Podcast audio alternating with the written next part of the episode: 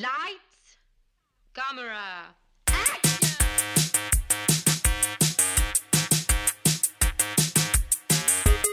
Bonjour à tous et bienvenue à Ongeance de film, un podcast où je m'entretiens avec euh, un invité ou une invitée de ses coups de cœur en cinéma, un film détesté et un plaisir coupable, un film un petit peu plus qu'Étienne euh, qui l'a marqué. Euh, mon nom est Guillaume Saint-Cyr et aujourd'hui mon invité est Charles Thompson le Duc. Salut Charles! Salut, salut, content d'être là, merci de m'inviter. Ben ça me fait plaisir. Bon, on va mettre les choses au clair, t'es un bon ami, fait que je, je risque de t'appeler Chuck la plupart du temps parce que c'est comme ça que, que, que je te connais dans la vie. Pour euh, les gens qui ne te connaissent pas, euh, pour les néophytes du podcast, tu es l'animateur du Petit Bonheur. Euh, Tu produis Les Machines. Oui.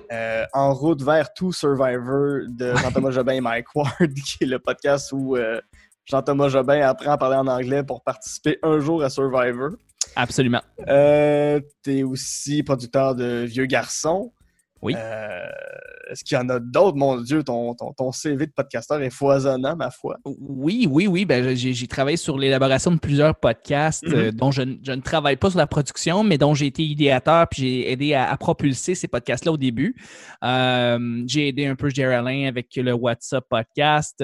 J'ai, aidé, aidé certains, certains artistes à lancer leur podcast. Puis après ça, moi, j'ai, travaillé avec le Minifest pendant Mhm. euh, des années. Là. Je travaille encore Ouais. avec eux comme euh, directeur de la programmation pour les podcasts euh, durant le festival Minifest à Montréal.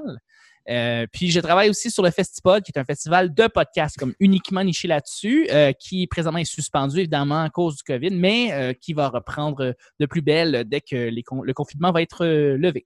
Formidable. Chuck, c'est né comment ton amour du cinéma? Comment, comment est-ce que tu as été introduit à cette art-là?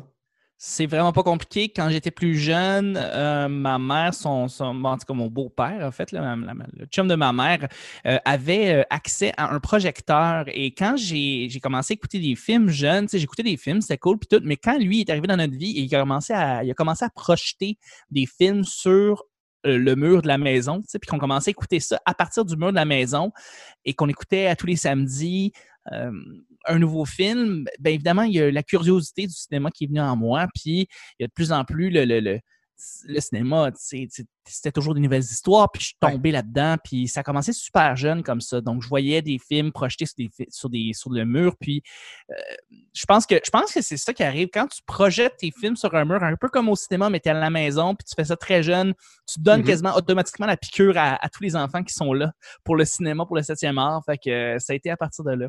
Tout à fait. Te rappelles-tu des premiers films qui t'ont marqué? Ben, le premier film que j'ai vu de ma vie, je pense c'était Le Roi Lion. Quand j'étais jeune, j'étais allé Wow. voir au cinéma. Évidemment, c'est- c'est C'est quand même une belle introduction quand t'es petit, le Roi Lion. Là, à- assez, assez. Ouais. C'est un, un grand film. On, a, Ah, on été bien servis. On était bien servis. Totalement, totalement. Ouais. Puis ben après ça, ça a été, euh, ben tu sais, les films plus jeunes, j'écoutais euh, les films de notre enfance, les films de Disney qui, évidemment qui passaient beaucoup. Mais là, quand j'ai commencé à écouter les Mighty Ducks, puis les films, les Mhm. films avec des vraies personnes, Ouais. Euh, j'ai commencé à regarder de tout, tu sais, puis euh, on a vraiment regardé des comédies comme on a regardé des drames quand j'étais jeune, euh, toute ma famille et moi. Euh, des films qui m'ont marqué quand j'étais jeune. Euh, hey, c'est une bonne question. Si je l'avais su, je t'aurais, je t'aurais sorti une liste. Là. Euh, hey, ça, ça passe de Independence Day, gros Ouais. film d'action qui était sorti dans le temps, que j'étais allé voir, que je regardais quand j'étais plus jeune. J'avais moins de 17, moins de 13 ans, mais je l'ai loué. Puis quand même, puis là, je regardais, puis je me sentais un peu illégal. À des films ultra niaiseux comme The Big Green, qui est un film de Disney de soccer que Ah. j'écoutais quand j'étais petit. Ah ouais, c'est vraiment J'ai- jamais même entendu parler de ça. T'es sûr que tu les- trompes pas avec Flubber? Non, non, non, non, non, non. Tu sais, les films un peu insignifiants là, de, de Disney que, que- Ouais. qui, que- qui passent un peu dans le beurre, que personne n'a vu à part le monde qui avait vraiment l'âge pour l'écouter. Ben, moi, j'avais écouté, c'est ça, ces films-là. Euh, sinon, euh, sinon, sinon, sinon, c'est des Carmina. Tu sais, j'ai écouté Ah oui! Des belles Euh, répliques dans Carmina. La Florida, euh, il y avait Ouais. hey, des films québécois, puis après ça, des films américains. Puis là, le, le film- les films français, tu sais, euh, Oui, oui, les oui. premiers films français aussi qui m'ont beaucoup marqué. Le Dîner de con. euh, moi, j'avais écouté... attends, qu'est-ce que j'avais écouté qui était... Ah, et, euh, comme vite de même, il y a tellement plein de films de plein de Mhm. places qui m'ont marqué. Et après ça, ben c'est ça. Le cinéma, vraiment, c'était ancré en moi. Et là, j'ai commencé à, aller, à, à voir des films, à regarder des films par moi-même. de moi-même. T'étais-tu fan de Adam Sandler? J'étais fan de Adam Sandler quand j'étais petit. Oui, oui. euh, Depuis Happy Gilmore. Moi, c'était Happy Gilmore avant Billy Madison. Mhm. Euh, puis après ça, je l'ai écouté Billy Madison. Puis j'avais écouté après ça toutes les autres qui ont, qui ont, qui ont suivi. Là, Ouais. Big Daddy, Mr. Deeds, euh, um, toutes les, les, les, les Adam Sandler. Fait que oui, quand Ouais. j'étais jeune, j'étais fan. Jusqu'à temps que tu tombes sur un film de Adam Sandler qui a vraiment marqué ta vie, qui est Oh, Punch wow. Drunk Love de Paul Thomas Oui. Anderson. Oui, effectivement. 2002. c- C'est un merveilleux segue que tu viens de faire ici. Tout à Merci. fait. oui, Punch Drunk Love, le- un des trois films que je, qui sont vraiment des coups de cœur. euh, Adam Sandler, c'est. Tu, tu le reconnais pas dans ce film-là, vraiment. là. Vraiment dire, pas. Puis pourtant, il est lui-même, là. Il est vraiment lui-même. il- y a, une lignée de films. Tu sais, il y a comme deux ou trois ou quatre films maximum Mm-hmm. que Adam Sandler a fait qui étaient sérieux. Tu sais, il a fait Ring Over Me, il a fait euh, Mayor, Spanglish. Euh, Stories. Moritz Stories, Spanglish. Mais Spanglish, encore là, ça se voulait comme une comédie légère. Mhm. Euh, Et, et- et- et l'incroyable Uncut Gems. Je sais pas combien de fois il va falloir que je répète dans ma vie à des gens d'aller regarder Uncut Gems. C'est extraordinaire. C'est extraordinaire, Ouais. ce film-là. C'est film tellement marquant. Ce qui a lancé le bal de Adam Sandler, l'acteur dramatique est capable de, de un drame puissant, c'est Punch Drunk Love. Ouais. Euh, qu'est-ce que ça raconte? C'est ben, l'histoire d'un gars qui est un peu perdu, qui a de la misère à connecter même avec sa famille, qui est euh, qui se sent très seul et qui se sent aussi très faible. Euh, Et tu sais, il tient une petite compagnie, les affaires vont pas très bien, c'est ça, ça va plus ou moins bien jusqu'à temps qu'il rencontre une, une femme et qui tombe en amour comme mais par-dessus la tête. Et cette rencontre-là, ça le marque profondément et à cause de ça, ben, son amour fait en sorte que lui, il devient, il, il acquiert une force incroyable et il devient plus fort que tout. Mhm. Et cet amour-là, cette, cette espèce de gros amour-là, fou, bien raide, qui rentre dans le corps, puis qui passe à travers tous les orifices, puis tous les, les doigts, puis les yeux, puis les, les cheveux, ben, lui, il l'a, puis ça le rend, euh, ça le rend complètement fou. Et fou d'amour, mais fou de tout. Euh, il, devient violent, ben, violent, il devient fort et il est capable de défendre n'importe qui et n'importe quoi sur son passage. Et c'est ce qui se passe dans le film. Il devient, euh, il devient fort et il, il vient à un moment donné à se défendre lui-même et on le reconnaît pas du tout à cause justement de son amour qui, qui, qui vient, qui vient de passer à travers le corps. Euh, c'est un film magnifique, justement. C'est un film où ses rapports familiaux sont très tordus. Il y a quoi? Il y a genre euh, 57 sœurs, là. Il vient d'une Ouais. famille. Il y a juste des femmes. Je, je, je me souviens plus, il y en a combien? 3-4, là? 3-4 sœurs? Oui, il y a, ouais, comme genre, il y en a comme pour vrai, là, 7-8. Là. Il, y a- il y a vraiment beaucoup de sœurs. là. C'est Oh oui, qu'il- fou. Qui le ramène toujours à la fois, quand il était petit, où il a pris un marteau, puis il a défoncé une fenêtre. C'est toujours cette histoire-là. Euh, party de famille Ouais. après party de famille, c'est cette histoire-là. Ouais. Euh, tu viens toi aussi d'une famille relativement nombreuse. là. Vous êtes euh, trois gars chez vous. euh, Ouais. Ouais, ouais, ben, je, je- ben, en fait, j'avais j'ai- trois gars chez, oui, on était deux frères, puis il y avait, euh, quand j'étais plus jeune, j'étais avec aussi euh, les enfants de, de- de- du chum de ma mère, donc on était six en tout. Mhm. Euh, T'en reconnais-tu un peu dans, dans- dans cette dynamique-là familiale euh, de Punch Ben Drunk Love euh, quand tu vois tes propres rapports familiaux? Je dois t'avouer que non. À part une affaire, c'est que oui, tu sais, il y a un côté mouton noir ou un côté je me sens vraiment, vraiment détaché de ma famille, Mhm. comme lui, il se sent détaché de sa famille. Donc oui, il y a ça qui est, qui est très présent. Euh, mais sinon, euh, sinon, non, par contre, je me sentais quand même dans une famille très. euh, tu sais, je veux dire, dans le, dans le film, le frère de ces huit sœurs-là est quasiment rendu accessoire. Tu sais, il Ouais. est là, puis les sœurs, bon, prédominent vraiment la, la discussion. Puis lui, euh, il est vraiment là comme étant, euh, c'est ça, le, le gars qui. Il y a une petite anecdote à propos de lui, mais c'est pas tellement important. Puis euh, je pense pas que j'étais accessoire dans ma famille du tout. Je n'étais pas parmi mes accessoires parmi, parmi mes frères, parmi euh, Mhm. ma soeur, ma belle-sœur qui était là. Puis, mais euh, je me sentais, euh, je me sentais, euh, par contre, définitivement comme le personnage d'Adam Sandler, c'est comme un petit peu détaché de tout le monde. Euh, juste en général, très, très solo, très seul, très Ouais. indépendant. Puis c'est vraiment la nature de ce, de ce personnage-là dans ce film-là. Donc voilà, c'est pour ça que je, je pense que je reconnecte beaucoup avec son personnage. Euh, je ne sais pas si l'amour me rend aussi fort que lui et aussi. euh, C'était ma prochaine que question d'ailleurs.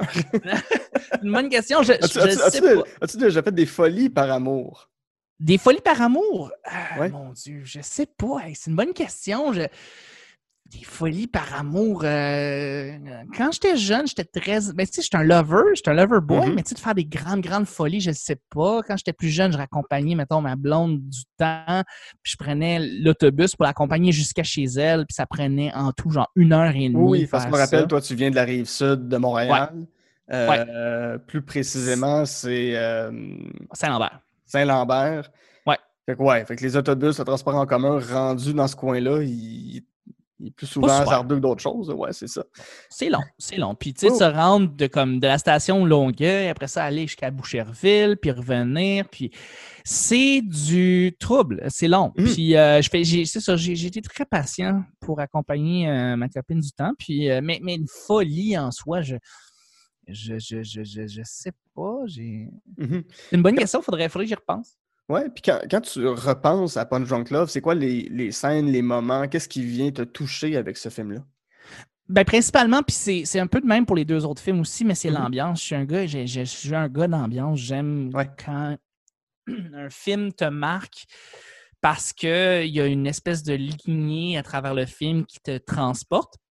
Et puis, euh, Punch Drunk Love, ben, c'est comme un peu une aquarelle. C'est comme une peinture, c'est comme une aquarelle. euh, Oui. Punch Drunk Love, c'est très. euh, s'il y avait tu sais comme de l'eau qui coule le long puis il y a de la peinture puis c'est comme ça fait des traînées de peinture c'est un peu ça un Punch Drunk Love c'est ça se suit continuellement puis il y a une espèce de trame de clavecin qui joue en fond pour donner une espèce de de- d'élément de, stress qui est vraiment intéressant parce que ça, ça te passe à travers les oreilles ça te passe à travers le corps puis t'es stressé avec Ouais. avec le personnage principal qui est comme toujours un peu nerveux de tout et c'est c'est vraiment la beauté de Paul Thomas Anderson qui a réussi à manier la musique avec l'ambiance et le rythme du film tout le long Tout à fait. euh, et qui te rend un petit peu, un petit peu, c'est ça, c'est- nerfs, un petit peu, un petit peu nerveux. Puis, en tout cas, c'est vraiment ça qui me, que j'ai trouvé magi- magique, c'est cette, ambiance-là euh, durant tout le film. Parce que tu sors de là, puis t'es comme, waouh, j'ai vraiment passé à travers un- un- une belle histoire, mais une histoire qui m'a qui m'a qui m'a nu, tu sais, les deux, les deux bras, tient les deux bras, puis je bouge pas, je suis pris dans ce film-là, dans cette histoire-là, dans cette ambiance-là. Mhm. Si euh, on, on reste dans l'esprit des, des- des rapports familiaux, euh, des films d'ambiance, euh, l'autre film euh, que tu m'as envoyé, c'est Nebraska Oui, de Alexander Payne, Oui. à qui on doit les magnifiques films About Schmidt, surtout, avec, Surtout. avec Jack Nicholson, Sideways, puis Election, qui est plus une, comédie. En fait, il fait, il fait pas mal souvent toujours des comédies très noires, très, très cyniques. ouais, tout à fait. Euh, Nebraska n'y fait pas nécessairement euh, exception. C'est avec Bruce Dern, Will Forte et euh, Bob Odenkirk qui est une petite apparition. Ouais. Encore là, peux-tu me résumer Nebraska? Ça parle de quoi? Ça raconte quoi comme histoire? Oui, ben c'est pas compliqué. C'est que c'est l'histoire d'un fils qui est interprété par Will Forte qui va accompagner son père dans un espèce de road trip. Son Mhm. père euh, a- aurait gagné par hasard euh, un gros prix d'une compagnie, d'un produit que ça fait des décennies qui n'existe plus. Mais il est convaincu qu'il a gagné ce prix-là et il va aller le réclamer à, à la compagnie. Donc, il doit aller, euh, au- je pense, au siège social de la compagnie en soi.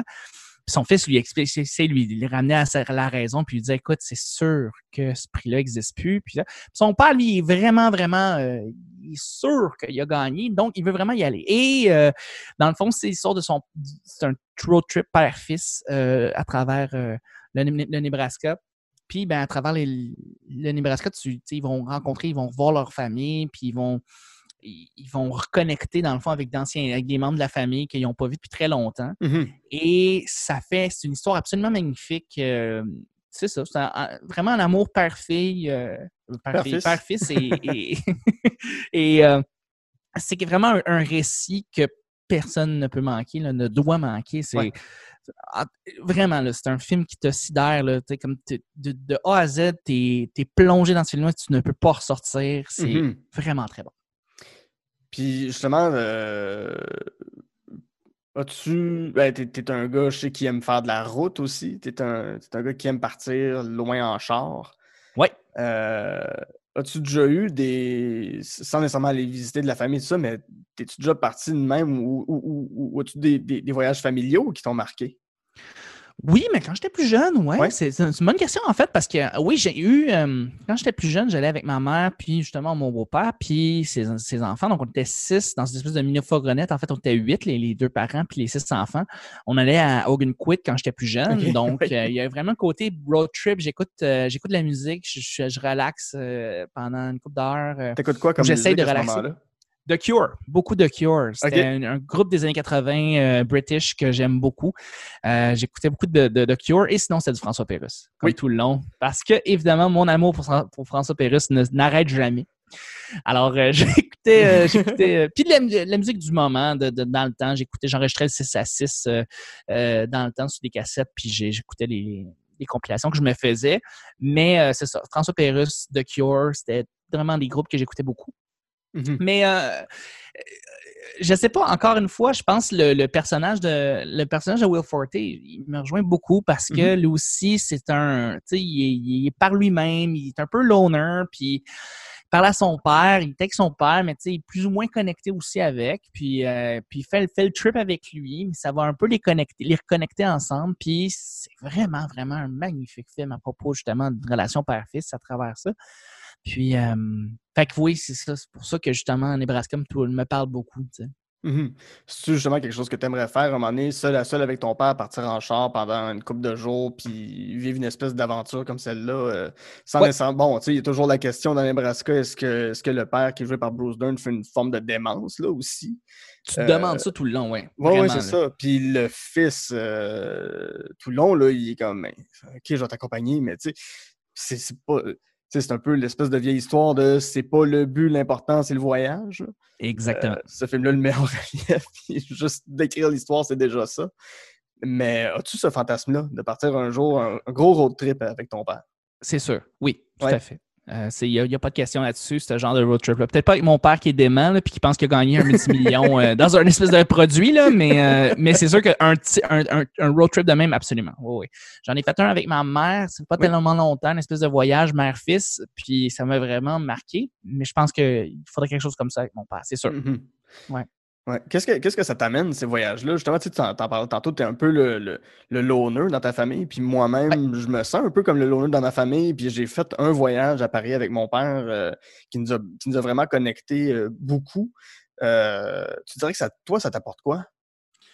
Ben, ces voyages-là, je dois t'avouer, c'est ben, c'est le vide, là, évidemment, mais ça, Mhm. ça c'est facile parce que tout le monde, quand ils vont faire le road trip, un road trip, tu sais, c'est le vide, c'est le vide de regarder des, des paysages puis pas beaucoup penser. Euh, je sais pas, il y a quelque chose de.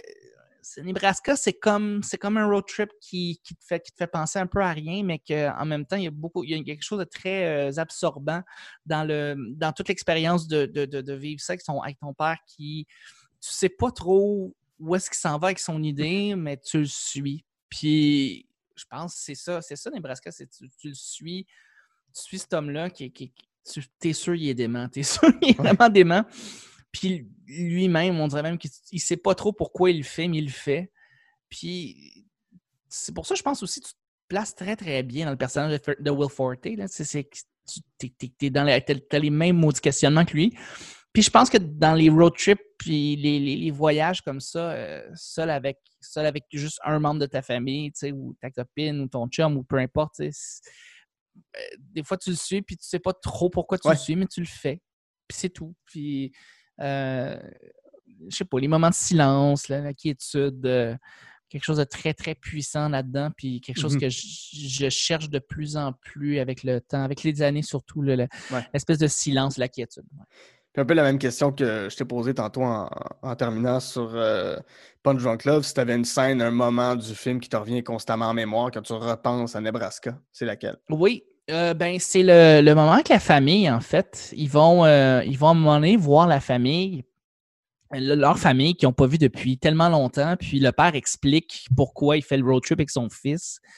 Puis au début, euh, il explique ça à, la famille qui, au début, les trouve un peu, un peu, un peu absurdes, un peu épais d'aller faire le voyage. Puis finalement, tu te rends compte avec le temps que finalement, ils ont ils se rendent compte avec le temps en, y réfléchissant que c'est pas si euh, c'est pas si fou qu'est-ce qu'ils s'en vont faire. Fait que là, ils veulent essayer de voler le, le, prix du multimillion euh, au père. Fait que dans le fond, c'est ça, ils, ils, repartent super rapidement. Puis je sais pas pourquoi cette espèce de il y a une hostilité. Au début, ils sont super contents de les voir, puis après ça, il y a une hostilité qui rentre, qui est vraiment intéressante, je trouve. Et, et, et je sais pas pourquoi cette. cette... Puis ça n'a pas rapport avec le road trip, puis ça n'a pas rapport avec la quiétude que je parle depuis tout à l'heure. Je sais pas pourquoi je sors cette scène-là, mais elle m'a vraiment marqué. Puis mm-hmm. la transition de, de, de, la perception entre la famille et euh, ce duo-là qui, qui, qui, qui s'en va en road trip, c'est vraiment le fun. Formidable. Et euh, non, en fait, non, j'ai envie d'aller sur une dernière question avec ce film-là. Euh, je, veux t'entendre parler de ça. Il y a toujours quelque chose, je trouve, personnellement, qui, il y a quelque chose de très touchant dans l'histoire de personnes âgées qui ont un but, qui veulent accomplir quelque chose avant de mourir. C'est aussi touchant qu'agressant, en, quelque part. Tu te dis, OK, mais justement, pourquoi, pourquoi tu veux te lancer là-dedans? Euh, c'est quoi ton, rapport, ton lien avec les personnes âgées dans, ton entourage? Euh, je dois t'avouer que j'en ai pas assez. Mm-hmm. pas, je suis pas connecté assez avec euh, les personnes âgées autour de moi. Il faut dire que mes, grands-parents sont décédés. Euh, ça, c'est. puis ils n'étaient pas non plus agressants. Ils n'avaient pas des buts extraordinaires comme dans le film, mais. En, fait, quand, je veux dire agressant, c'est pas. C'est C'est un mot péjoratif, mais c'est agressant dans la mesure où tu peux pas les arrêter de faire quelque chose, tu peux pas les, les empêcher de quoi que ce soit, puis ils vont quand même. Tu sais, c'est ça, c'est. Ou tu sais, ton, ton, grand-père, ta grand-mère qui sort une espèce de phrase raciste à Noël, puis t'es comme. Je peux pas me mettre. J'aurais beau contredire cette personne-là, il n'y a rien que je peux faire contre ça, je peux pas changer son. Sa, mentalité à cet âge-là, fait que tu le prends avec une certaine tendresse. C'est plus dans ce sens-là que je dis que c'est agressant, mais c'est tendre en même temps. Ah, définitivement, définitivement. Puis, c'est pour ça aussi que quand, je sais pas, mettons, je sais pas dans la temporalité du podcast où est-ce qu'on va se ramasser, mais tu sais, bon, il y a mm-hmm. eu un moment de confinement où est-ce que tout le monde a dû se ramener à la maison. Je pense que ça, tout le monde se rappelle on parlait beaucoup des, personnes âgées qui, mm-hmm. euh, des fois, se battaient littéralement pour aller euh, voir leurs amis ou quoi que ce soit, puis ils s'en foutaient un peu des risques du virus qui allait peut-être les attaquer. Euh, ils étaient confinés, mais ils voulaient sortir, puis ils sortaient des fois, puis ils contredisaient la loi, puis ils contredisaient à ce qu'on leur demandait de faire. mais en même, temps, en même temps, c'est parce qu'ils ont tellement vécu des trucs que nous, on n'a pas encore vécu, puis ils ont tellement un, bagage qu'on n'a pas, qui sont à un âge où est-ce que leur décision, ils le font tous dans un sens que je le fais parce que peut-être que c'est c'est la dernière fois que je fais ça ou peu importe, mais je vais, je vais vivre à fond. Et ils le font mm-hmm. avec en, le vivant à fond. Et ils disent des affaires. Euh, ils savent que c'est une autre époque et ils savent qu'ils sont littéralement racistes peut-être quand ils le disent. Et ils le disent, ils s'en sacent. tout à fait, tout à fait. Parce que tu avec le temps, tu te sacs de plus en plus de tout. Et euh, je pense que c'est c'est magnifique dans un sens de, voir, de, les entendre dire tout ça parce que tu, ne peux pas les prendre au sérieux. Puis tu es conscient de la situation dans ce temps-là, puis tu peux pas te fâcher contre eux. Ben non, c'est ça. Donc, sur ce, là, on va vraiment passer à ton troisième film, qui est aussi un de mes coups de cœur à vie. C'est un coup de cœur de ces deux réalisateurs-là. C'est des frères, donc euh, bien sûr, on va parler des frères Dardenne. Non, je parle des frères Cohen, évidemment. c'est Inside Llewyn Davis. C'est un film de 2012 qui, encore là, euh, c'est une brochette d'acteurs qui se peut pas. C'est Oscar Isaac, Carey Mulligan, Justin Timberlake qui joue un espèce de chanteur. Euh, une espèce de chanteur à gogo, une espèce de, chanteur pop qui part du monde du folk pour faire de la pop. Ça n'a pas de sens. Euh, John Goodman, Adam Driver. John Goodman, on y reviendra parce que quel rôle incroyable. C'est incroyable. Il revient dans le cinéma des Cohen avec ce film-là. Mais on va partir. C'est un.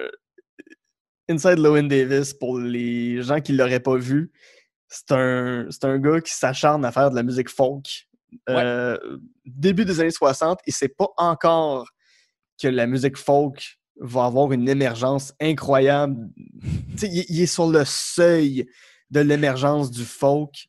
Et le film se résume à une joke quand on, comprend euh, cet aspect-là. C'est joke tout simplement de un gars qui a décidé d'abandonner la musique folk le soir où Bob Dylan a fait son premier spectacle euh, au mythique euh, Gaslight euh, Oui. Tavern de New York, de Greenwich Village. Mais c'est beaucoup plus que ça. C'est, ce film-là, il y a- il- tout est là-dedans. C'est de l'humour, il y a de la chanson, il y a du drame. il n'y a, il y a pas beaucoup d'action. là. Je pense qu'il y a un coup de poing, mais quel coup de Ouais. poing! Quel coup de poing. Quel coup de poing? Quel, quel coup de poing! Pa- Parle-moi-en. C'est, quoi ton rapport à ce film-là? Quand tu l'as vu la première fois, comment tu t'es senti? Je me suis senti exactement comme le, le, le chant, le- justement, ce, ce, ce- ce guitariste-là, ce musicien-là. Parce que ça, passe, ça, ça se passe sur une semaine au complet, Mhm. le, le film. Puis, euh, il est. Peu importe qu'est-ce qui se passe, il, se- il ramasse toujours un peu. il- ça va jamais bien dans Non. sa vie. Non, non, non, non. Pendant tout le film, il est pas heureux. Il essaye, il essaye réellement, mais euh, il essaye de se trouver des gigs, il essaye de comme. C'est un espèce de voyage avec lui, puis tout le long où il se passe des merdes, où il se passe quelque chose de pas nécessairement le fun. Euh, puis il se fait justement, tu sais, il se fait péter à, la fin par Bob Dylan. C'est tellement drôle. Tu sais, comme c'est vrai que ça finit sur un gros gag. C'est drôle parce que les frères Cohen, ça finit souvent des films au complet finit avec un gros gag à la fin. Puis Ouais. le film finit de même. Tu sais, Burn After Reading, c'est comme tellement Ah, drôle à la fin. joke. C'est une grosse joke, tu sais. Puis c'est ça, une Silent Win Davis, c'est un gars qui est très, très seul, qui est très loner, Mhm. euh, qui, a- qui est incompris, qui est incompris, il est, il est conscient qu'il est incompris, il est conscient que tout va un peu tout croche dans sa vie. Euh, il perd un chat à un moment donné, puis il sait plus fait- où est-ce qu'il est. Mal tout commence par la perte du chat. Je pense que c'est ça, ouais. La perte du chat qui l'amène à devoir aller coucher sur le sofa chez des amis, qui l'amène à, se retrouver à Chicago pour essayer de vendre son album. Oui. Euh, tu sais, il enregistre la pire tune pop des années 60 à laquelle tu peux penser, l'affaire le plus cherry pop bonbon. Oui. Il là avec Justin Timberlake et Adam Driver. Il veut rien savoir de ce tune-là, il trouve ça poche, il veut juste prendre son chèque puis sacrer son camp chez eux. Puis qu'est-ce qu'on apprend vers la fin un peu du film, c'est que cette, cette tune-là va devenir un énorme succès Oui. puis qui aurait pu toucher des redevances incroyables. C'est juste, ça va Oui. juste de mal en pis constamment. Il n'y a rien. Il n'y a rien qui va bien pour ce gars-là. Mais Non, non, non, jamais. c'est Mais- drôle de le voir tomber dans une spirale. C'est tendre. C'est... T'es juste comme, ben là, je, je voudrais bien te ramasser, mais t'es aussi responsable de ton malheur, mon boy. Là. Absolument, absolument. Il fait des très mauvais choix, des très mauvais moves. Mais ce qui est le fun aussi, c'est. Puis c'est pour ça encore, c'est un film d'ambiance. J'aime Ouais. l'ambiance. Mais tout le long, le film, tout, la pellicule, c'est gris, c'est bleu, bleu foncé. C'est euh, jamais des couleurs très joyeuses. Mhm. Puis Ça va vraiment avec l'idée de, de- de- On est dans la tête de, de Lowen Davis, le, personnage principal, carrément. qui est. Je pense que c'est ça, la première performance d'Oscar Isaac que j'avais vue de ma vie. Mhm. Euh, et c'est devenu automatiquement un de mes acteurs préférés à cause de ce film-là. Um, mais tout l'autre est dans sa tête, dans sa tête, puis t'es- jamais vraiment bien. Puis c'est ça qui est magnifique et qui, qui est- qui est très le fun, c'est que c'est justement les, les frères Cohen t'amènent vraiment dans un, dans un coin, puis tu vas, tu vas, t'auras pas de fun, mais en même temps, c'est que c'est, il y a beaucoup d'humour dans, dans chacune des scènes. Et, et c'est ça qui est drôle aussi, c'est que quand tu, quand tu regardes les scènes, c'est dramatique. Quand tu les fais une narration de la scène ou tu racontes Ouais. la scène après ça à voix haute, c'est drôle. Ben oui, euh, c'est ça la beauté. J'ai parlé tantôt du, du personnage que joue John Goodman, qui est un espèce de gars qui fait du blues, qui a un mépris complet du folk. Oui, ce gars-là marche avec deux cannes. oui. Euh, il est assis en arrière dans le char, il ronfle, il fait juste chialer sur ce que tout le monde fait parce que c'est pas assez noble, parce que lui, il est donc bon avec son blues. Euh, Lowen Davis a son chat, puis il est comme moi, c'est quoi ton show? Tu grades de la guitare, puis le chat crache une boule de poêle? Comme, Ah, pourquoi j'en dirais ce gars-là? Puis, ultimement, ce gars-là, tu sais, on, on spoil un peu là, à, à- à l'émission, mais ce gars-là, ultimement, fait une overdose d'héroïne dans, dans une salle de bain. Oui. T'as aucune compassion pour lui. Non? C'est comme, mais c'est un, vieux monsieur en béquille, puis je devrais, en, béquille, en canne. Je devrais avoir un petit peu de compassion pour lui, mais non. Puis justement, euh, c'est dramatique faire une overdose d'héroïne dans une salle de bain d'un truck stop entre New York et Chicago, mais pour lui, tu fais, hey man, c'est juste drôle, là. Parce que t'es Totalement. une épine de plus dans le pied de ce gars-là qui veut, qui veut juste s'en sortir, mais qui n'est pas bon, qui, qui, Davis qui n'est pas assez bon pour se sortir de quoi que ce soit. Il va porter son album à un gros manager à, Chicago, justement, pour jouer dans une salle. Puis le gars, il est comme, ben, c'est bon, mais c'est moins bon que le duo que tu fais avec ton ami. Ton ami, il est où? Ah, ben, il s'est jeté en bas du pont de Brooklyn. ben, désolé, retourne chez vous, je veux rien savoir. Ah, c'est ça tout le long. C'est ça, tu sais, il y, a un pathétisme, mais euh, c'est ça, c'est toute l'ambiance qui est magnifique. C'est la musique folk qui est, tellement bonne, ça n'a pas de sens. La musique est absolument spectaculaire, puis c'est très, très touchant tout le long. Euh, il y, a une phrase à un moment donné, Lewin Davis, il, se ramasse dans une salle de bain, puis euh, il s'assoit sur la bolle, parce qu'il est, dans une des, une des, salles de bain, puis il voit qu'il y a quelque chose qui est gravé sur un des murs, puis la phrase c'est What are we doing? c'est simple de même, c'est qu'est-ce qu'on fait? Mm-hmm. What are we doing? Puis c'est vraiment ça que tu te poses pendant tout le long du film. C'est qu'est-ce qu'on fait? Qu'est-ce que c'est que je fais? Il, se demande ça tout le long. Il n'y a jamais de réponse. c'est ça. Il n'y a, jamais. Puis il prend, il prend pas ses responsabilités, mais il sait qu'il s'enfonce de plus en plus. Il n'est pas capable de, de, remonter à la surface jamais. Mais c'est tout à fait magnifique. Les couleurs, la cinématographie dans ce film-là est est absolument fabuleuse. tu sais, je veux dire, c'est la neige, il fait frette, puis ça paraît, là. Tu sais, à travers le film, il fait frette, puis tu le vois à travers la pellicule, puis... Euh, c'est la première fois que je me suis amusé de dire, euh, quand je t'avais parlé de ce film-là, tu sais, à quoi ça sert. Eh, eh, eh, tu sais, je me demandais à quoi ça, ça goûterait un, film, euh, tu sais, un, un, de cigarette. Puis ça goûte, ça goûte ça, ce film-là. C'est, un botch de cigarette mouillé, dégueulasse. Oui, oui, oui. Puis tous les plans, je ne sais pas comment les Cohen ont fait ça, mais tous les plans ont l'air d'être une pochette d'album folk des années 60. Ça n'a pas de sens. La, Tellement. la photographie, mais tu disais la pellicule, le grain de, de, cette image-là.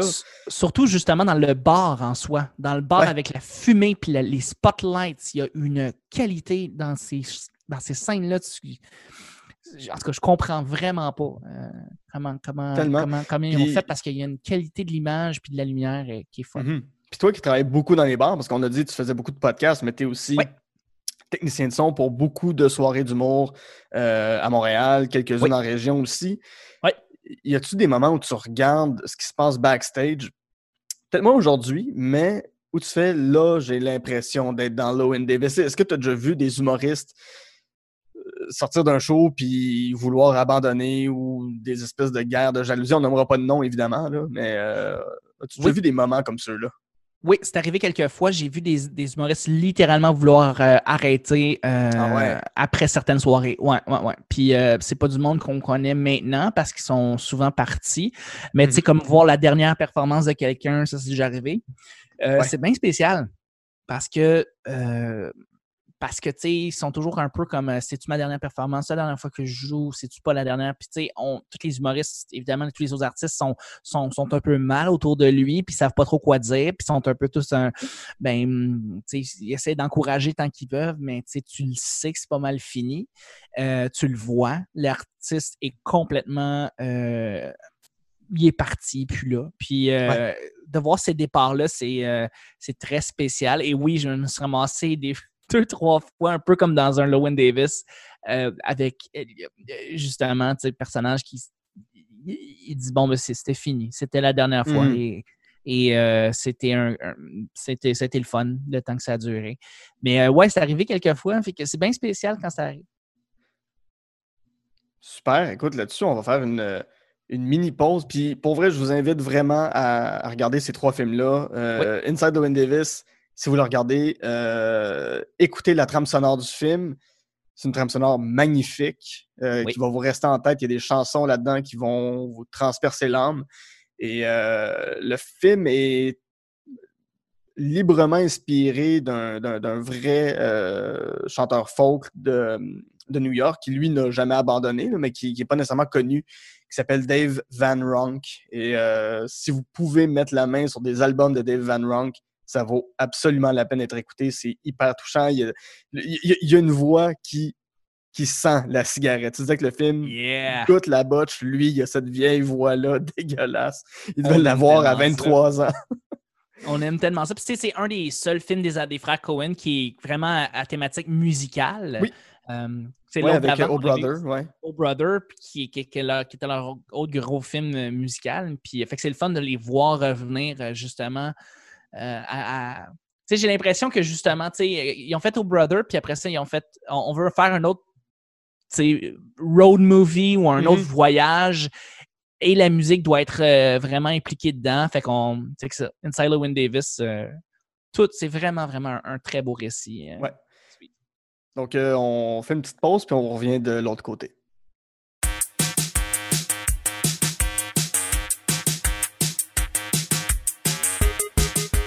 J'adore enregistrer On de films.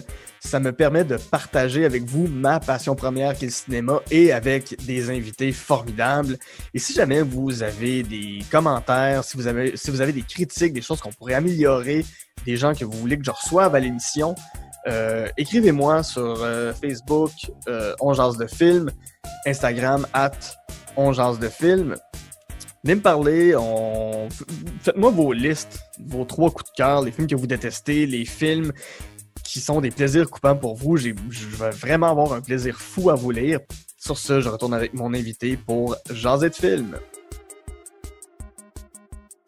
De retour en jase de film avec mon invité euh, Charles Chuck Thompson Leduc, avec qui en première euh, moitié on a parlé de ses coups de cœur qui étaient Inside Llewyn Davis des frères Cohen, Nebraska d'Alexander Payne et euh, Punch Drunk Love de Paul Thomas Anderson.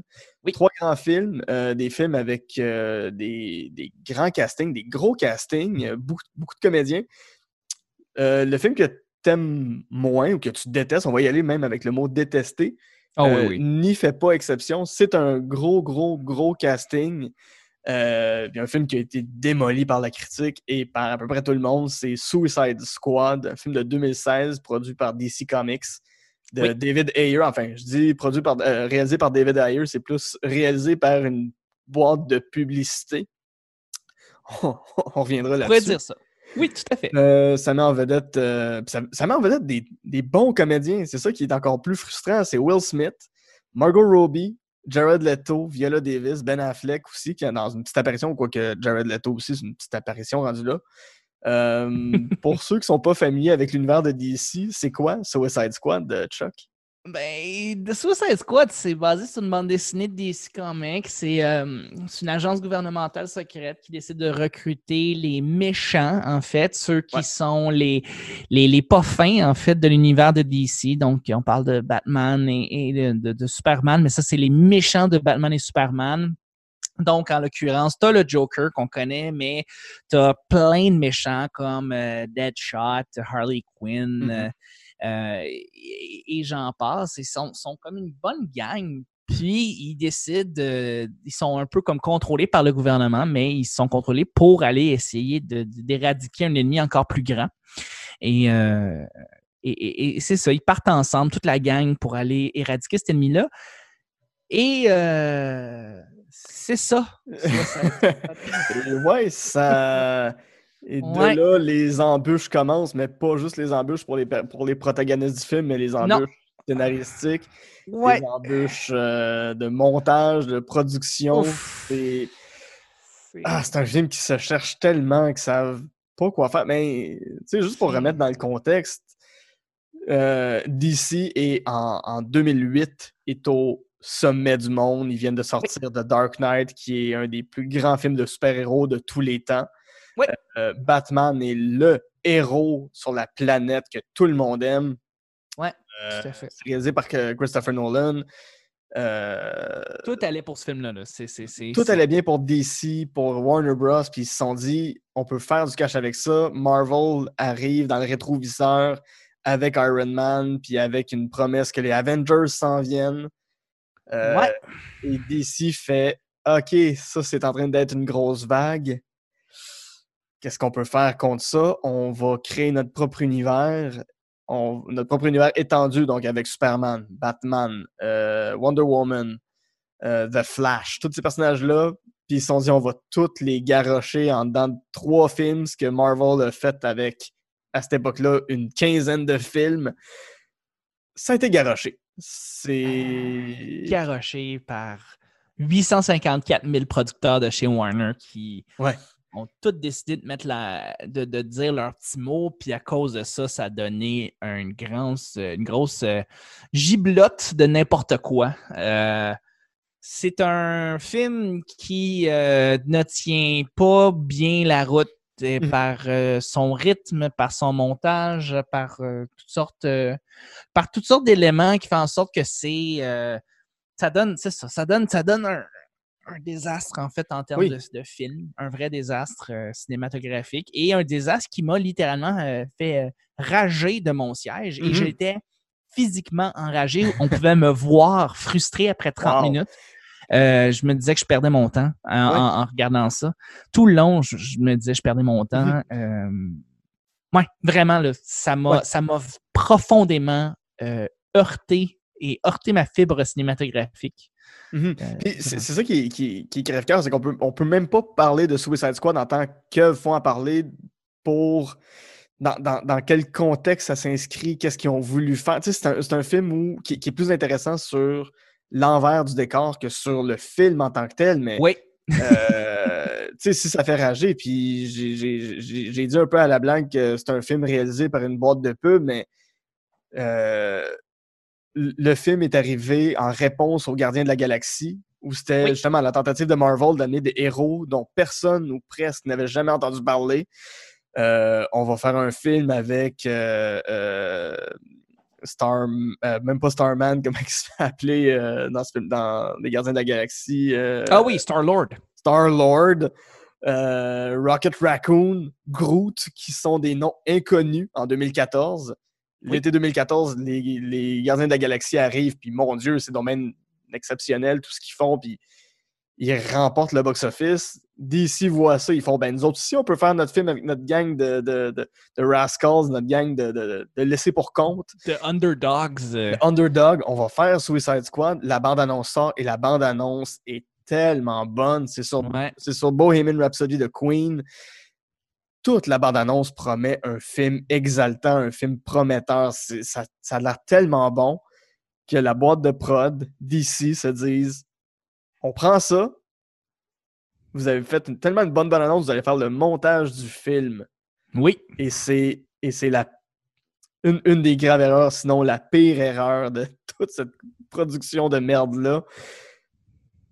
Puis ça se plante. Puis t'arrives au final, puis tu fais Ouais, c'est- monté tout croche, c'est monté comme une bande-annonce. euh, ils, ont tourné plein de scènes avec Jared Leto en Joker, qui, bon, on pourra s'obstiner à savoir si c'est le meilleur, le pire euh, à oublier, à se rappeler, comment il s'inscrit en tant que Joker, mais ils ont filmé quasiment un film complet, puis c'est réduit à quoi? 8 minutes dans tout le film, à peine? Mm.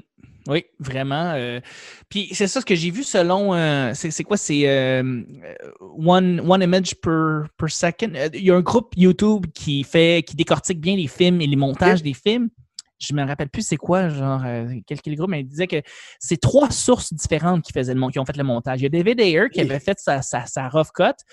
Tu as une autre source de, de réalisateur, puis tu as l'agence de pub qui a fait la bande-annonce de Suicide Squad, qui Mhm. a fait son propre montage, et ça a été un mishmash de ces trois affaires-là. Fait que ça a donné n'importe quoi. Ça donné un montage tout croche, un rythme mauvais, euh, des- des- des répliques, les personnages pas intéressants, on les connaît pas, on ne connaît pas leur origine. Ils font des espèces de petites vignettes pendant le film, pendant comme 6, 7, 8 minutes, où on montre un peu les origines des personnages, mais t'es pas, t'es pas du tout, euh, tu les connais pas du tout. Et, euh, et ça a donné, c'est ça, cette gang-là qui finissent par battre une bébête que tu t'en fous, mais Mhm. tout le long. Tu sais pas trop pourquoi elle vient attaquer euh, un des personnages dans le film, mais elle l'attaque, puis elle devient cette espèce de, de, de, de- de sorcière-là, et elle- il faut qu'on la tue, puis qu'on sorte le... On s'en sac tellement, Ouais. et euh, on n'a aucun attachement avec aucun des personnages, et surtout, je veux dire, on vendait, avant le film, on vendait probablement le plus gros le- la plus grosse affaire qui était vendeur pour ce film-là, c'était le, le Joker, c'était Jack à fait. Leto. c'est- On, on, on- on allait vendre, puis on, on- mettait beaucoup, beaucoup de, de- de poids médiatique sur l'image, euh, la première image qui est sortie de Jared Leto dans le temps, avec son beau gros damage dans le front. Oui, oui, Euh, parce qu'il il se la joue, il se la joue petit gangster euh, contemporain avec des, des, des tatous dans le visage. S'est fait tatouer damage dans le front. Il y a un J tatoué comme une larme sur le bord de la paupière. Tu sais, il y a, plus, t'as plus l'impression qu'il a fait de la prison en Russie que c'est vraiment le grand boss du crime de Gotham. Là. Puis, euh, je vais, je, vais, je vais un peu défendre Jared- le personnage euh, Oui. du Joker, mais surtout Jared Leto. Oui.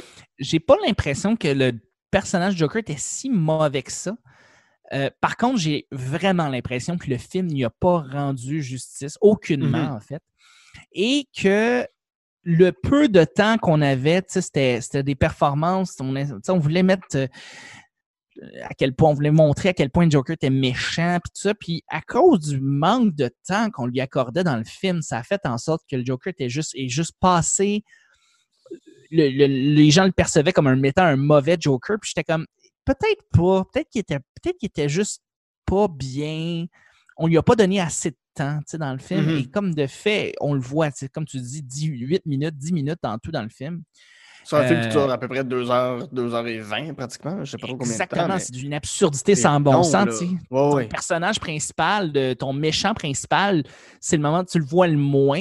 Mhm. T'es- tu vois plus souvent Harley Quinn, tu vois plus souvent Deadshot, que pour vrai, on s'en foutu Ouais. de Deadshot. Je veux dire, je ne comprends pas le, le, le, le, le, rythme et le partage des rôles dans ce film-là. Et ça donne un, c'est ça, un film qui est tout croche et qui est vraiment, vraiment frustrant.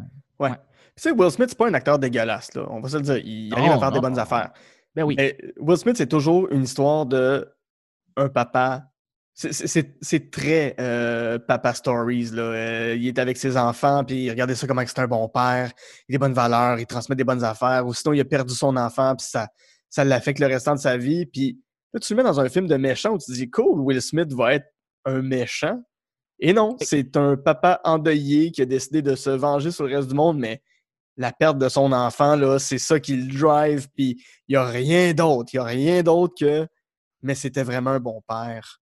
Je suis comme, ouais, mais j'ai pas envie d'avoir cette compassion-là pour un méchant dans un film où est-ce que l'autre pendant, c'est le Joker qui est censé être fou, puis Margot Robbie qui joue Harley Quinn qui, qui, qui est une arme de destruction de massive sortie d'une boîte à surprise. Mettez-moi pas ce, ce background-là de personnage, là. T'as tout à fait raison. Puis, je veux dire, tu peux avoir de la compassion pour des méchants, tu sais, qui étaient des bons papas. Mettons, on va prendre le même exemple, là, mais Ouais. du côté Marvel, c'est Ouais. Sandman dans Spider-Man 3. le film ouais. Spider-Man 3 était pas super bon. Personnellement, j'ai pas vraiment trippé. Il y avait trop, tu sais, quand on dit trop, c'est comme pas assez, là, c'est la définition Spider-Man 3 de trop, c'est comme pas assez.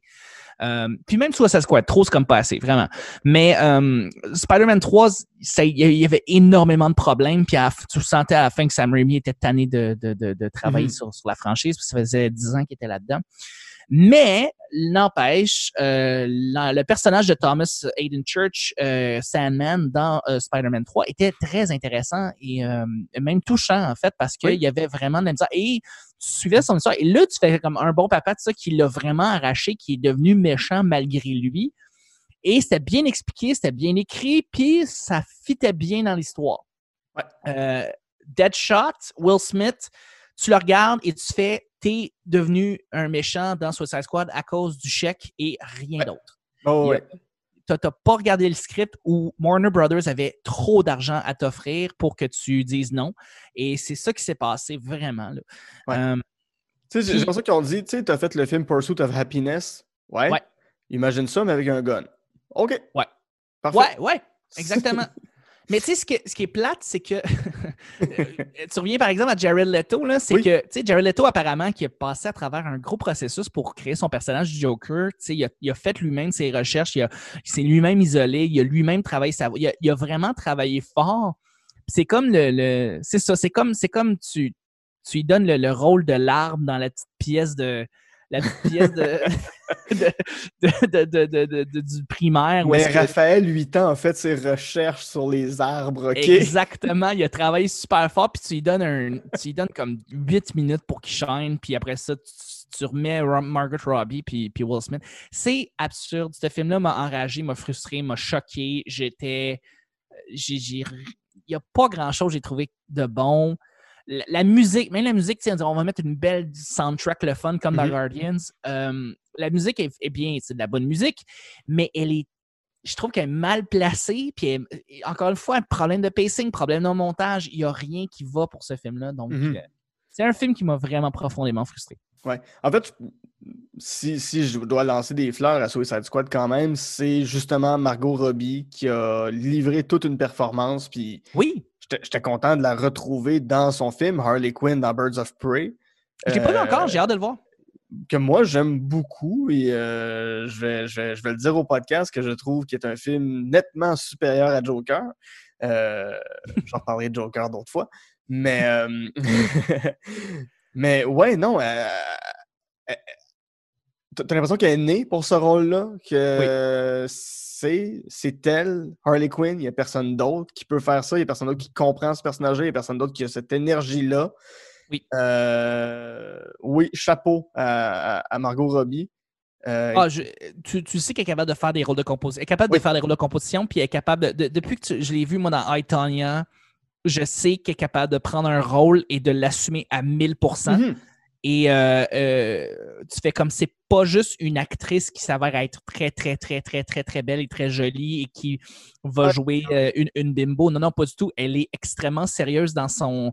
Dans, dans sa recherche et elle est capable de faire des rôles et, et les, les prendre à 100%, y compris les rôles de bande dessinée, les rôles comiques et les rôles euh, de, de, de, de super-héros. Et, super-héros qui, qui sont hyper pop, bubblegum, bonbons, rose, euh, très. euh, je sais pas, tu sais, c'est- c'est. Comme très girly avec un AK-47, là. Je, je sais pas trop comment le dire.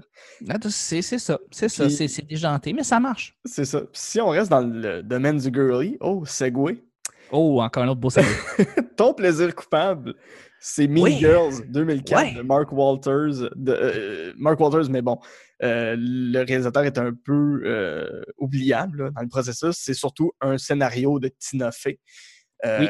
Tina Fey à qui on doit des années, des années de sketch sur Saturday Night Live, à qui on doit la série 30 Rock, euh, euh, Unbreakable Kimmy Schmidt. Oui. Puis là, elle débarque en 2004. Euh, elle, elle- elle sort tout juste de Saturday Night Live avec Mean Girls, qui met en vedette Lindsay Lohan, Rachel McAdams, Amy Poehler, Amanda Seyfried. euh, plein, plein, plein d'acteurs qui sont, qui sont au top de leur game, là, on va le dire. Dans la proposition la plus, euh, la plus répugnante, euh, qui veut voir ça au cinéma, qui est intéressé. Et pourtant, tu finis un moment donné par le voir pour une raison ou une autre, puis tu fais, ben, bordel, euh, Ça marche. quel bon film! Quel bon film. film! J'ai du plaisir à regarder ça. Go Absolument. Girls! Go Girls! Go Girls, solide. Euh, à noter en passant que l'histoire n'est pas créée par Tina Fey, ça vient d'un- livre, en fait. Oui. Euh, et Tina Fey a fait la scénarisation du. C'est vrai, c'est vrai.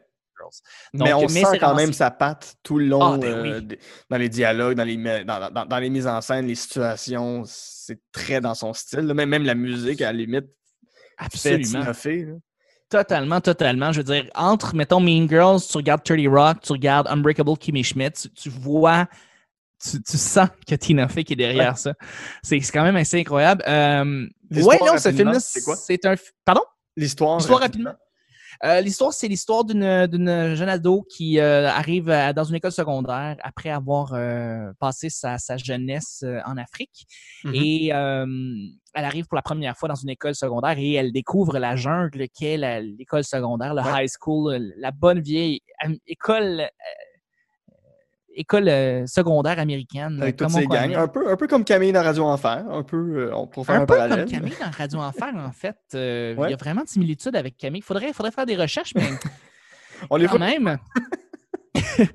Et puis, euh, ben c'est ça, euh, c'est cette, cette jeune adolescente-là euh, entre et rencontre plein de, de, de- de- de- plein de gangs et plein de gens de plein de milieux et commence à découvrir qu'est-ce que c'est cette réalité-là. Et euh, avec le temps, euh, elle commence à, à se rendre compte qu'elle veut, elle veut, dans le fond, s'infiltrer parmi une gang de, de, de, filles euh, qui sont, euh, disons, très méchantes et euh, Mhm. qui vont euh, parler dans le dos de tout le monde et qui sont un peu les plus populaires. Et elle décide de vouloir s'infiltrer dans ce groupe-là pour prendre une revanche, faire une revanche en fait sur toutes ces, sur un groupe de, de, jeunes qui, qui, qui, qui, qui, veut de la justice, en fait, puis qui trouve que c'est pas cool, c'est pas correct ce qu'elles mm-hmm. font, ces, ces, ces méchants ados-là. Et elle finit par prendre part au jeu de, de ce groupe-là de filles très populaires et, euh, à mon avis, espère en fait entre euh, ses vrais amis et, euh, et cette, cette gang-là de filles-là qu'on appelle les plastiques. Alors, et bien évidemment, tout le long, il y a des, des références à la jungle et dans le fond, ce qu'elle a vécu plus jeune, dans le fond, en Afrique. donc, il y a des beaux parallèles qui se font tout le long de, de, de, de ce film-là. C'est un film très, très léger, mais ce que, que j'aime de, de, oui. Mean Girls, c'est que ça ne tombe jamais dans le, la, facilité, la gratuité mhm. des films d'ados traditionnels qu'on connaît, les, euh, tous les American Pie et les euh, euh, tous les films d'ados en fait qu'on connaît. Point final. Il y a beaucoup de, petits moments inutiles, des gratuités, des, des, moments qui servent à rien, du superflu, du gros. c'est ça, du gros n'importe quoi des fois qui se ramasse. Et dans ce film-là, c'est pas vraiment. C'est tout est bien construit de A à Z. Euh, c'est tout réfléchi, puis c'est ça qui est étonnant, Mean Girls, c'est après ma barre, tu regardes l'affiche, tu regardes comment le film se vend, puis tu fais, mon Dieu, ce qu'il va avoir. Ça va être le film d'ado traditionnel. mais non, il y a beaucoup d'intelligence qui a été mise dans ce film-là. Donc, euh, oui. Tellement. Euh, est-ce qu'encore là, il y a une scène, un moment qui, quand tu repenses à Mean Girls, qui te revient en mémoire? Ben, c'est évidemment la, scène où est-ce que tous les ados en même temps, il y a une période de crise où est-ce que tout le monde pète leur coche. Et tout le monde euh, découvre le livre secret avec tous les secrets de tout le monde et euh, lit les secrets de un et l'autre et, euh, commence à péter des coches un envers l'autre. Et là il y a un parallèle qui se fait avec la jungle. Et là tout le monde devient des animaux un peu enragés et tout le monde se, chicane, se chamaille, se, tiraille et, et, c'est vraiment bien fait. C'est comme c'est un moment, c'est comme un c'est un moment assez catalyseur dans le film qui, comme ramène un peu, après ça, ça, ramène un peu tout le monde à l'ordre et on, essaie de. Mais c'est comme le, le, moment de crise qu'on ne voulait pas qu'il arrive et qui se passe finalement. C'est ça. Euh, juste avant qu'on termine, Chuck, euh, on a encore un peu de temps. Euh, yes. On n'en a pas parlé, mais toi, tu es un gros fan de cinéma journalistique. Ouais, les trailers journalistiques. les trailers journalistiques des films basés sur des enquêtes. Euh, que ce soit All the President's Man, euh, que ce soit euh, The Post, qui est un peu un prequel à All the President's Man. Oui. Qu'est-ce qui vient de chercher de ces films-là? C'est toujours la même chose, c'est que c'est des histoires souvent de journalistes qui sont des loners, des, des gens qui sont par eux-mêmes, quoi que ce soit, mais qui trouvent la perle rare, l'histoire qu'on ne peut pas sortir, qu'on n'a pas le droit de sortir euh, dans, les, dans les différents journaux euh, ou sur les différentes tribunes. Alors là, tu sais, ils travaillent sur leur enquête, travaillent sur leur histoire, puis là, ils se ramassent, ils sont toujours confrontés à leur chef de pupitre ou leur directeur de, de, de, de nouvelles, qui est euh, tout le temps interprété par Ellen Mirren. Je sais pas pourquoi, mais c'est toujours elle qui est là. C'est toujours elle qui s'en occupe. C'est pas elle, ça se ramasse à être ah, ah. Meryl Streep. Meryl Streep, euh, ou sinon, c'est toujours une espèce de vieux monsieur un peu grincheux. Là. Euh, dans, un, dans un des films, ça a été Tom Hanks. Dans un autre film, c'est toujours. Oh, et puis le gars qui est comme Non, votre histoire, si on la publie, ça va détruire notre journal. Exactement. et c'est ça, justement. La, sais, c'est qu'au-delà de, de, juste sortir cette histoire-là qui change les vies, qui va euh, complètement changer la, la, la, vision du public à propos d'un certain sujet, d'une population pendant une certaine époque, un certain sujet, ben c'est aussi le, on défend le journalisme à tout prix à travers. Oui. Mais nous sommes le quatrième pouvoir. Exactement, tu sais. Puis ces, ces films-là, je sais pas si tu as remarqué, mais sont souvent très, très bien critiqués parce que ça flatte les journalistes dans le sens du poil. On se cachera pas, là. C'est... mais c'est aussi, ça reste des films qui sont hautement divertissants. Euh, moi, je suis un gars de médias. J'aime beaucoup tout ce qui est le journalisme, tout ce qui est euh, le, monde de la télé. Fait que ça passe de, de Post, euh, Spotlight, euh, Frost Nixon, Ouais. euh, Talk Radio pour la radio, Walk the Dog. c'est des bon, films. Talk Radio, c'est bon. un huis clos, c'est ça? C'est un gars dans un, dans un studio qui parle avec Ouais. un gars un peu fou pendant une heure et demie, quelque chose comme Ben, ça? pas un peu fou, en fait. C'est l'histoire d'un, animateur de radio qui divertit une ville et qui est sur le bord de devenir national. Donc, son émission passe à travers tous les États-Unis. Et euh, c'est un gars qui est hautement controversé parce que ses propos sont hautement controversés. Il, il est pas comme, il est comme Jeff Fillion, mais disons avec un peu plus de, de, de, de répartie, disons, dans ses, dans Oui, ses propos. Et euh, il, est, il, est, il, est, il est très, très bon et il est capable d'être très euh, polarisant. Euh, et c'est vraiment une très, très bonne. Puis c'est le fun parce que le film se passe en un moment. Tu sais, ça Oui. se passe euh, durant une émission, juste quand on, apprête, on s'apprête à voir à, à ce que l'émission devienne nationale. Euh, et et, et ce, ce, ce, ce gars Malheureusement, je connais plus, je me rappelle plus du comédien qui joue, mais il y a une voix. C'est un gars de radio, tu le vois. Mhm. Ça. Au-delà d'être un comédien, c'est aussi un gars qui a fait de la radio, ça paraît. Et euh, c'est évidemment, moi étant un gars de radio, un gars qui aime mais comme tellement ce médium-là, ben oui. euh, c'est c'est un film qui vient beaucoup, beaucoup me chercher. Mais au-delà de ça, c'est tous les films de, journalisme, de journalisme et les euh, euh, Shattered Glass avec Ryan Phillippe, qui est un petit film qui est passé un petit peu dans le beurre, mais qui est excellent, sorti au début des années 2000. Euh, a aussi les, les, les, journal, les, les documentaires sur le journalisme qui, qui, me- qui me passionnent, comme Page One, qui, qui Ouais, parle ouais, du- ok. à l'intérieur du New York Times. Puis là, ben, c'est ça, c'est drôle, on en parlait de, de- de journalisme et de, et de, de- de- de médias. Mais là, je, je Mhm. viens de, je, je viens de me préparer la série euh, The Newsroom, euh, qui est une série sur, euh, sur ben là, justement, une, une salle de nouvelles. Une série d'HBO qui vient de sortir.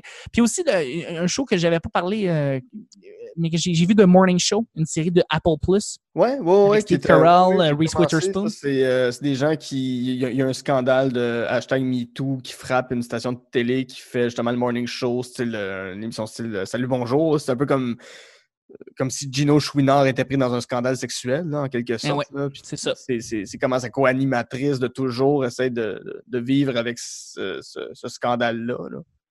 Puis c'est fun parce que c'est ça vraiment, tu veux voir une performance hallucinante euh, de Jennifer Aniston, tu vas Oui. voir The Morning Show. Parce que Jennifer Aniston, c'est elle qui sort de la série. euh, littéralement, elle est tellement bonne. Euh, puis là, j'ai parlé de tous ces films-là, mais évidemment, je n'ai pas parlé de, de mon film, disons, de prédilection, de thriller journalistique qui s'appelle Oui. State of Play. C'est un film avec euh, Russell Crowe et euh, Rachel, Rachel McAdams, un peu euh, comme dans Mean Girls, mais là, elle joue une journaliste. C'est drôle pas- parce qu'elle joue Jay Roach, ça? C'est un, film de J. Euh, non, ça, là, tu parles, de, euh, de- tu parles de- du film de Fox News qui vient de sortir, ça fait pas longtemps. Oui, oui, oui. Avec ça, Jay Roach euh, qui a réalisé euh, Bombshell. Oui, euh, exact. OK. Non, non, c'est ça. euh, non, euh, State of Play, c'est avec euh, Rachel McAdams puis, euh, puis euh, Russell Crowe. Et c'est, euh, dans le fond, l'histoire d'un scandale politique euh, qui se passe avec euh, Ben Affleck. Et euh, on se rend compte que en creusant un peu plus profond, on se rend compte qu'il y a des, des- des- des scandales encore plus gros avec l'armée qui est impliquée là-dedans, tout ça. Et ça, fait, ça devient une espèce de thriller à- journalistique slash politique en même temps. Euh, donc, euh, il y a- il y a- il y a- il y a- c'est c'est bien le fun à écouter. C'est bien le fun. Cool. Ben écoute, euh, là-dessus, sur ces belles recommandations-là, sur tous les films que, que, que, que t'aimes, celui que tu détestes, qu'on n'ira pas voir, euh, toutes les autres, pour vrai, je vous les conseille. Euh, Chuck, si les gens veulent te rejoindre, veulent savoir où te suivre, qu'est-ce qu'ils font? Le plus simple, ça serait vraiment d'aller sur ma page Facebook, Charles Chuck Thompson Le Duc, euh, sur Facebook. Mais euh, sinon, il y a une place que je pourrais peut-être vous recommander vraiment plus que les autres, c'est Le Petit Bonheur, qui est mon podcast quotidien. Ouais, Et pourquoi je le recommande, c'est parce que toi, mon cher Guillaume, tu es souvent comme Oh. collaborateur au Petit Bonheur. je suis chanteur maison, en fait. Oui, totalement. Tu- tu- à chaque fois que tu fais comme une, une- tu t'introduis, tu chantes pour notre Et bon plaisir. Et c'est pas lourd du tout, je veux juste le Non, spécifier non, aux auditeurs, ce n'est pas lourd du tout. Ben non, on n'a pas le goût de fermer ton micro là, quand tu chantes. C'est pas du tout ça.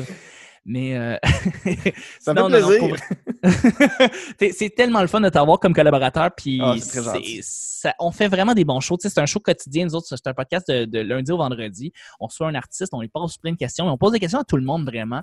Et euh, c'est le fun parce que c'est ça. Les auditeurs, auditrices, ben, ils, nous- reviennent en disant comme j'aimerais ça faire, comme prendre part de la conversation. J'aimerais ça donner mon point de vue ou mon avis ou répondre au sujet. Puis quand on entend ça, on, on sait qu'on a fait une belle job parce que euh, on sait qu'on a. C'est un show qui, qui, qui est engageant pour le pour l'auditrice auditeur qui l'écoute. Puis en tout cas, ça, ça sort super Ouais. bien. On est bien content de ça. Et c'est un podcast quotidien, donc à tous les matins, vous avez votre petit bonheur euh, dans votre appareil de balado. Exactement, exactement. Merci tellement de, de, de, de me laisser euh, plugger ce show-là. Je Ça l'apprécie fait, beaucoup. ça me fait tellement plaisir. Et euh, sur ça, mon nom est Guillaume Saint-Cyr avec euh, mon invité Charles Chuck Thompson Leduc. On a jasé de film. Yeah.